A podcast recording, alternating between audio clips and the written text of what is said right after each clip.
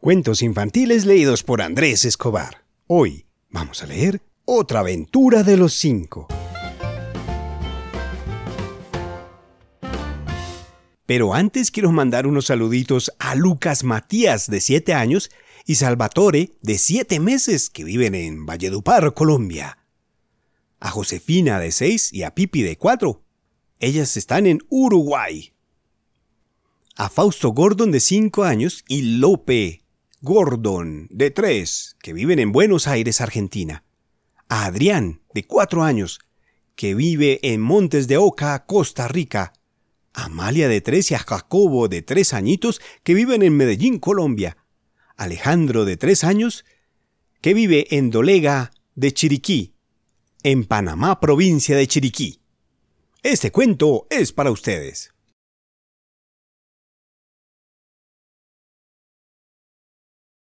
Capítulo 8. Lo que ocurrió la noche del día de Navidad. El día de Navidad empezó del modo más agradable. Los chicos despertaron muy temprano y saltaron rápidamente de la cama para coger los regalos que les habían dejado amontonados sobre las sillas de sus dormitorios. Pronto quedó todo inundado de alegría, de felicidad. ¡Oh! Una estación del ferrocarril. Justo lo que yo quería. ¿Quién me habrá regalado esta estación tan maravillosa? Una muñeca que abre y cierra los ojos. Se llamará Betsy May. Vaya, qué libro más enorme. Trata de aeroplanos. Me lo regala tía Fanny. ¿Qué acierto ha tenido? Timoteo, fíjate lo que te ha regalado Julián. Un collar rodeado de púas. Quedarás magnífico con él. Ven enseguida a darle las gracias. ¿De quién es este regalo? ¿Dónde está la esquela? Oh, es del señor Roland. ¡Qué acierto ha tenido! Fíjate, Julián, un cortaplumas de tres hojas. Entre gritos y exclamaciones, pasaron todos alegremente una hora abriendo paquetes y disfrutando de los regalos. Cuando los chicos salieron del dormitorio, ciertamente que estaba todo alborotado y en desorden. ¿Quién te ha regalado ese libro de perros, Jorge? Dijo Julián al ver un magnífico libro dedicado a los canes entre el montón de regalos de Jorge. El señor Roland, dijo Jorge brevemente. Julián sentía curiosidad por saber si su prima aceptaría el regalo. Opinaba que no, pero la muchachita había decidido no estropear a los demás el día de la Navidad y no quería ser difícil. Por eso, cuando todos empezaron a darle al preceptor las gracias por sus regalos, ella se unió a los demás aunque su agradecimiento fue expresado torpemente y en voz baja. Jorge no le había regalado nada al preceptor, pero los otros sí, y éste les había dado las gracias muy sinceras y efusivamente, dando la impresión de estar muy contento.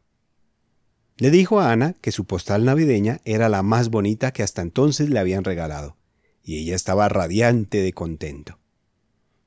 Bien, es magnífico estar juntos en Navidad, dijo el preceptor cuando todos estuvieron sentados alrededor de la mesa, dispuestos a tomar la suculenta comida navideña. ¿Quiere que la sirva, señor Quintín? Me gustaría mucho hacerlo. Tío Quintín le dio el cuchillo y el tenedor muy satisfecho. Es una suerte que esté usted con nosotros, dijo efusivamente. Todos hemos congeniado mucho con usted. Para nosotros es como un amigo de toda la vida.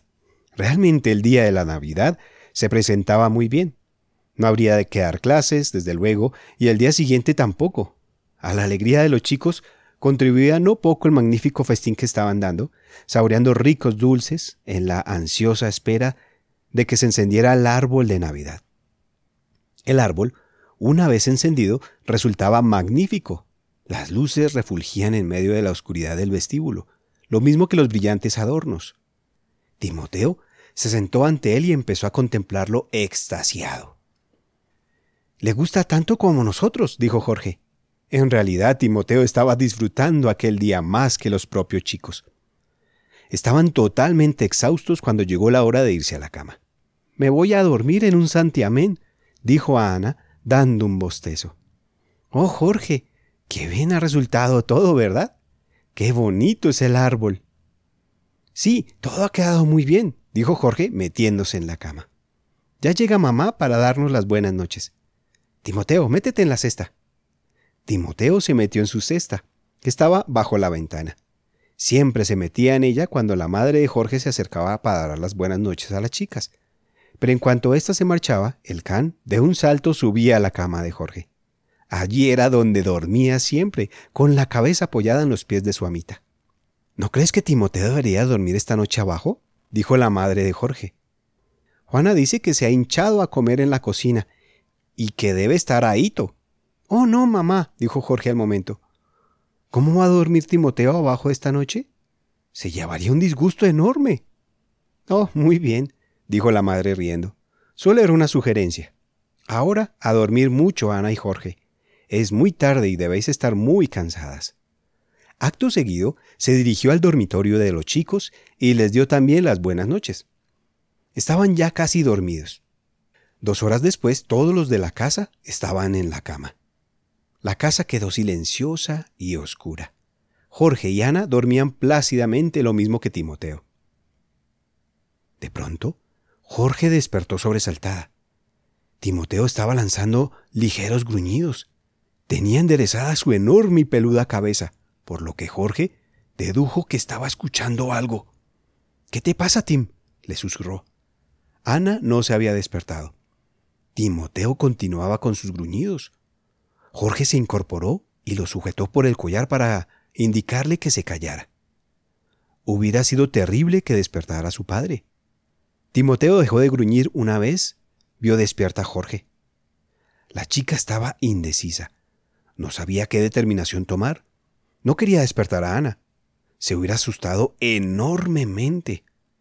¿Por qué gruñía Timoteo? Nunca lo hacía por la noche. Quizás sea mejor que eche una ojeada por ahí, a ver si todo está normalmente, pensó Jorge. Era una muchachita muy valiente, y el pensamiento de tener que deslizarse por entre la silenciosa oscuridad de la casa no la alteraba lo más mínimo. Además, tenía a Timoteo. ¿Quién iba a sentir miedo estando con Timoteo? Se puso su pequeña bata. Tal vez haya saltado un asco de alguna chimenea y se esté quemando algo, pensó, aspirando fuerte por la nariz mientras empezaba a bajar por la escalera. Seguramente Timoteo lo ha olido y ha querido avisarme. Sujetando el can por el collar para advertirle que no se alborotara, Jorge atravesó sigilosamente el vestíbulo y llegó al cuarto de estar. El fuego de la chimenea estaba casi apagado y en la cocina todo estaba también en orden. Las patas de Timoteo resonaban con singular ruido al apoyarse contra el linóleo. Un leve sonido se oyó, que provenía de la otra parte de la casa. Timoteo empezó a gruñir fuertemente. El pelo de la nuca se le erizó. Jorge quedó petrificada. ¿Sería posible que hubiera en la casa un ladrón? De repente Timoteo se empinó y dando un salto echó a correr cruzando el vestíbulo y desapareciendo por el portillo que conducía al despacho. Entonces se oyó una fuerte exclamación y un ruido como de alguien que caía al suelo. ¡Es un ladrón! Exclamó Jorge, echando a correr hacia el despacho. Pudo ver una linterna encendida en el suelo que seguramente había tenido que abandonar precipitadamente a alguien en aquel momento en que estaba luchando contra Timoteo. Jorge encendió la luz. La escena que vio la dejó estupefacta. El señor Roland estaba allí, en bata, tirado en el suelo e intentando desembarazarse de Timoteo, quien, aunque no lo mordía, lo tenía fuertemente sujeto de la bata. Oh, eres tú, Jorge. Dile a esta bestia que me deje en paz. dijo el señor Roland con voz agria y más bien baja. ¿No ves que va a despertar a toda la casa? ¿Qué estaba haciendo usted aquí con una linterna? preguntó Jorge. Oí un ruido aquí abajo y vine a ver lo que pasaba, dijo el señor Roland, sentándose en el suelo y persistiendo en sus tentativas de separarse del can. Por Dios bendito. Dile a esta bestia que se marche. ¿Por qué no encendió usted la luz? Dijo Jorge sin decidirse a decirle nada a Timoteo. Era algo agradable y desusado lo que tenía ante la vista. El señor Roland rabioso y asustadísimo. No pude encontrar el interruptor, dijo el preceptor. No tenía nada de particular. El interruptor de la luz estaba en un sitio tan raro, detrás de la puerta, que difícilmente podría encontrarlo de noche a alguien que no supiera de antes dónde se encontraba. El señor Roland intentó otra vez desembarazarse de Timoteo. Este, de pronto, empezó a ladrar. Va a despertar a todo el mundo, dijo el preceptor. No quiero que nadie se despierte. Yo me basto solo si es que aquí hay un ladrón. Ahí viene tu padre. El padre de Jorge llegó con un atizador en la mano. Quedó petrificado cuando vio en el suelo al señor Roland, bien sujeto por Timoteo. ¿Qué pasa aquí? exclamó. El señor Roland quiso levantarse, pero Timoteo no lo dejó. El padre de Jorge le increpó severamente. Tim, haz el favor de venir aquí. Timoteo miró a Jorge para ver si estaba conforme con la orden que le había dado su padre. Ella no dijo nada. Timoteo, por tanto, hizo caso omiso de la orden y se limitó simplemente a morder los tobillos del señor Roland. Este perro está loco, dijo el preceptor desde el suelo. No es la primera vez que me muerde. Tim, ven aquí inmediatamente, dijo el padre de Jorge con voz fuerte. Jorge, este perro es un desobediente. Llámalo tú enseguida. Ven aquí, Tim, dijo Jorge con voz no muy alta. Al momento, el perro dejó al señor Roland y se fue con Jorge, con los pelos de la nuca erizados todavía. Gruñía en voz baja como diciendo Ándese con cuidado, señor Roland, ándese con cuidado. El preceptor se levantó, estaba furioso. Se dirigió al padre de Jorge. Oí un ruido raro y bajé a ver qué pasaba, dijo. Me pareció que el ruido venía del despacho, y como sé cuántas cosas de valor hay en él, pensé que a lo mejor había entrado un ladrón en la casa.